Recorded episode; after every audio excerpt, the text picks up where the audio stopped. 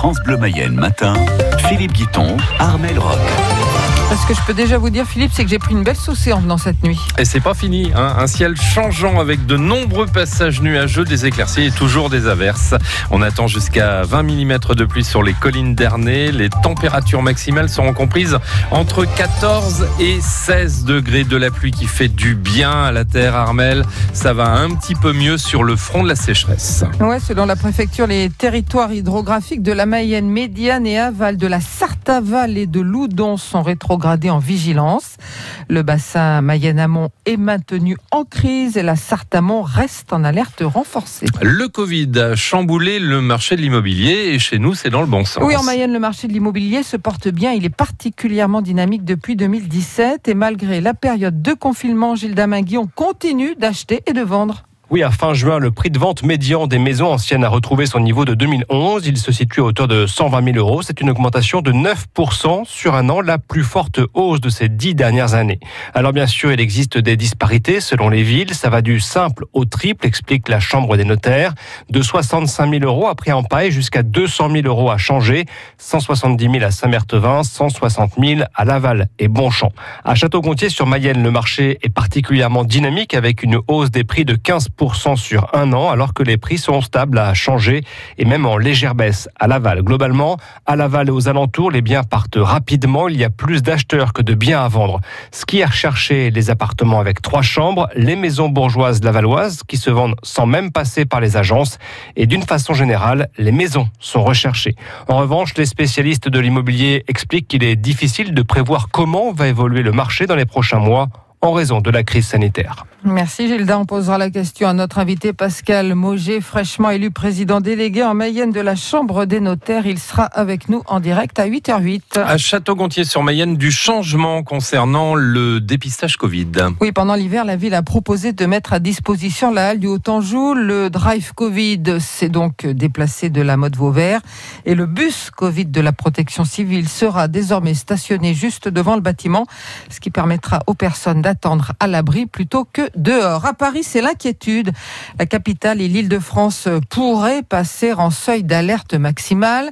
Le taux d'occupation de lits en réanimation est égal ou supérieur à 30%. L'incidence, euh, c'est-à-dire le nombre de personnes contaminées, est de 163 pour 100 000 habitants. Le Premier ministre Jean Castex euh, s'entretient aujourd'hui avec les maires de cinq métropoles placées en zone d'alerte renforcée où la situation se dégrade. Paris donc, mais aussi Lille, Lyon, Toulouse et Grenoble pour voir quelles mesures mettre en place localement pour lutter contre le coronavirus. À Laval, fin de la grève pour une trentaine de salariés de Valéo. FO et la CFE, CGC ont finalement signé le nouvel accord de compétitivité dénoncé par la CGT et la CFDT. Le texte prévoit le gel des salaires jusqu'en 2022, l'arrêt des primes d'intéressement et la suppression d'une journée de congé. Depuis le début de l'année, Valéo fait face à une baisse de son activité de 28%. À 6h03 sur France Bleu Mayenne. Armel, on en sait un petit peu plus sur les causes de la mort de Victorine. Victorine Dartois, retrouvée morte lundi dans un ruisseau à Villefontaine en Isère. L'autopsie pratiquée hier matin révèle que la jeune fille a été noyée, Céline Loiseau. Les conclusions de l'autopsie évoquent une mort par noyade avec intervention d'une tierce personne. Le procureur adjoint de Grenoble l'affirme car précise-t-il, de multiples échymoses internes ont été retrouvés sur le corps de la victime.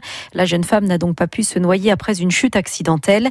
Par ailleurs, aucune trace de violence sexuelle n'a été constatée, mais d'après le parquet à ce stade, il n'est pour autant pas impossible d'écarter cette hypothèse.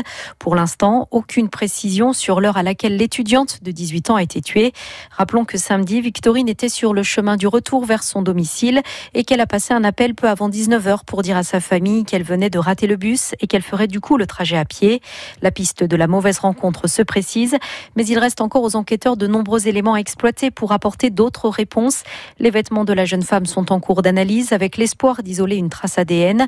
Son téléphone portable est aussi en cours d'exploitation, tout comme différentes images de vidéosurveillance. précision de Céline Loiseau. Une caravane, deux motos et des outils volés dans un garage des habitants de Vieux-Vie et un garagiste de Goron, victime de vol la semaine dernière. Dans la nuit de jeudi à vendredi, la caravane était garée dans la cour de la maison. Les propriétaires ont porté plainte. Enquête en cours de la gendarmerie d'Ernay. L'installation de la fibre fait polémique au nord du département. À Soucé, on demande aux habitants d'élaguer ou de couper leurs arbres pour permettre le passage des câbles. Une décision difficile à entendre pour certains habitants, comme Alain Daubert. J'ai des parcelles qui sont situées à Soucé euh, et euh, je me demande pourquoi on n'enterre pas les lignes de fibre optique euh, de façon à laisser la végétation en état et éviter les dégâts occasionnés par les tempêtes qui ne sont arrêtés par plus rien maintenant. Il n'y a plus de haies, il n'y a plus de talus et de ce fait, on a des coups de vent qui font que plus rien n'est arrêté.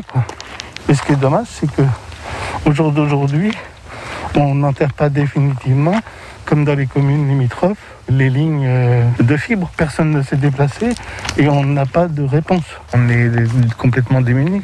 Et chez Mayenne Fibre, on précise qu'en général, il n'y a pas d'enfouissement sauf euh, décision inverse du délégataire, c'est-à-dire de la collectivité. Laval accueillera l'an prochain un centre de gestion des retraites des fonctionnaires. Entre 25 et 30 agents et leurs familles vont venir s'installer chez nous en Mayenne.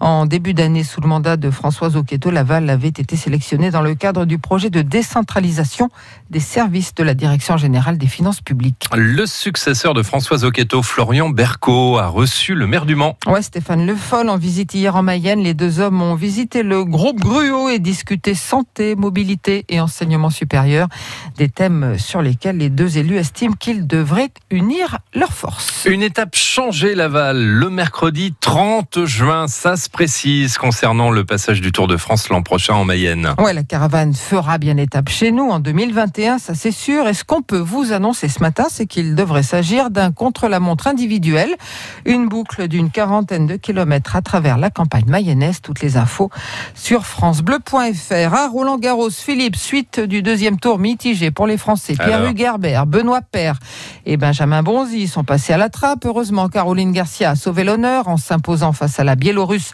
Sasnovic et surtout Hugo Gaston a été le premier Français. Le jeune Hugo a se pour les huitièmes de finale en battant le japonais Nishioka. Aujourd'hui, Fiona Ferro, Alizé Cornet et la jeune Clara Brunel vont tenter de faire aussi bien. Et Gaston, il y a le téléphone qui sonne et